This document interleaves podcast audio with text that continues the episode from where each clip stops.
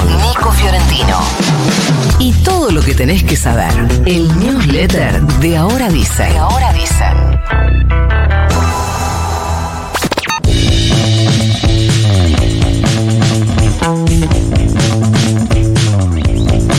Capitanich perdió Chaco, el radicalismo vuelve al poder después de 16 años y el peronismo consolida así un año catastrófico. A nivel provincial, Leandro Sdero será el nuevo gobernador de Chaco, ganándole en primera vuelta al actual gobernador 46% de los votos contra el 41 que sacó Coqui Capitanich. Recuerden que en Chaco hay paso y hay segunda vuelta. Tiene el mismo esquema que a nivel nacional, es decir, necesitaba 45 eh, puntos Dero para ser eh, gobernador y los consiguió hasta em, Chaco. Fue naturalmente Patricia Bullrich para eh, festejar. Cuesta mucho correr del clima electoral, lo que viene atravesando Chaco ya desde hace varios meses con la desaparición, una desaparición que está siendo investigada como un caso de femicidio de Cecilia Strisowski. Gracias. Increíble también cómo cambió el mapa provincial este año. Ya son seis las provincias que estaban en manos del peronismo y cayeron a manos de eh, Juntos por el Cambio, porque eh, estamos hablando de Chaco y de Santa Fe, de San Luis, de San Juan y de Chubut. Si a estas cinco sumamos Jujuy y Corrientes, Juntos por el Cambio tiene siete provincias propias en el nuevo mapa electoral, en el nuevo mapa político provincial que va a construirse para hacia el año que viene.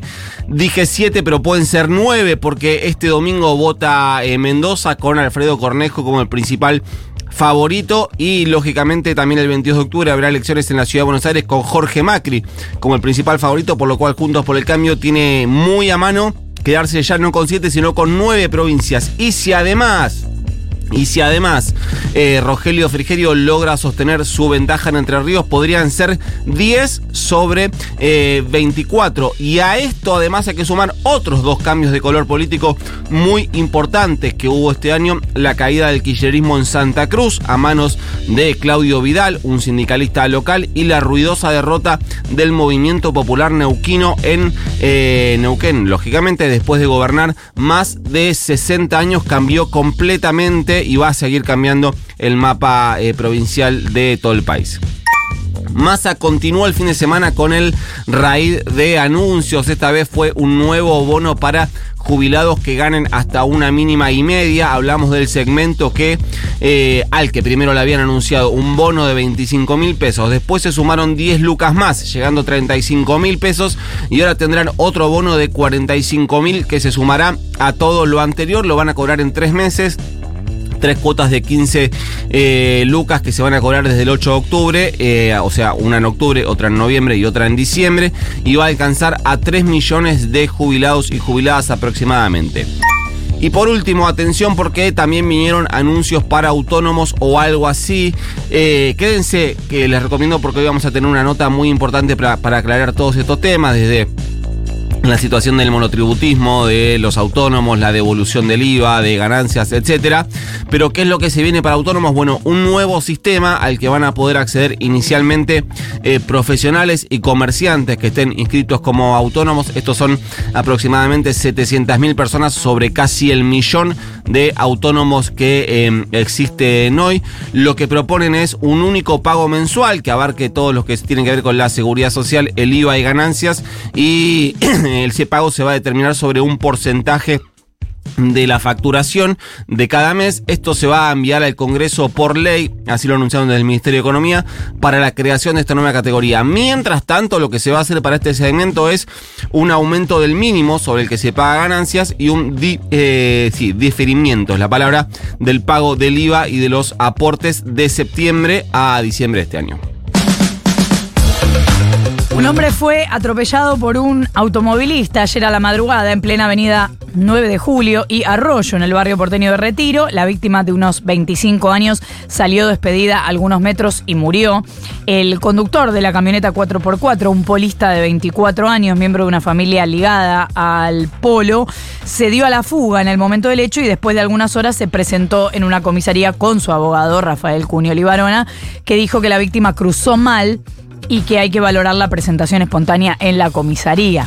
O sea, primero se fugó. Sí. Bueno, lo cierto es que se fugó del hecho y ahora y nadie le pudo hacer un control de alcoholemia, ¿no? por ejemplo.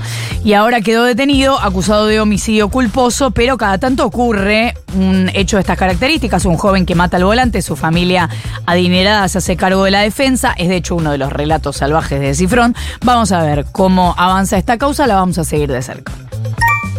La Agencia Nacional de Seguridad Vial lanzó un curso obligatorio destinado para jóvenes de 16 a 21 años que quieran obtener la licencia nacional de conducir para autos y para motos. O sea, los que no lo hagan no van a poder continuar con el trámite. Esto rige en todo el país, ya está disponible, es gratuito y busca que los jóvenes tengan conocimientos teóricos antes del examen para solicitar la licencia. El curso se llama Mi Primera Licencia y es un recorrido de módulos correlativos con material audiovisual e información para leer.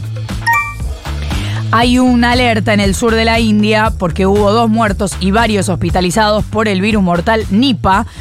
Para prevenir, quise decir, cerraron algunas escuelas en siete aldeas. Se han desplegado medidas para recoger muestras de fluidos de murciélagos y de árboles frutales, porque los dos pueden ser portadores del virus. Los síntomas iniciales son fiebre alta, dolor de cabeza, complicaciones respiratorias y dolor muscular. En un estado más avanzado, la enfermedad puede provocar encefalitis. Una de las vías de transmisión del virus es a través de los fluidos corporales de una persona infectada, o sea, la saliva, la sangre. No existe vacuna preventiva, así que los médicos solamente pueden ocuparse del tratamiento sintomático. La tasa de mortalidad es de hasta un 70% y por eso el alerta. Lo mandamos, lo mandamos.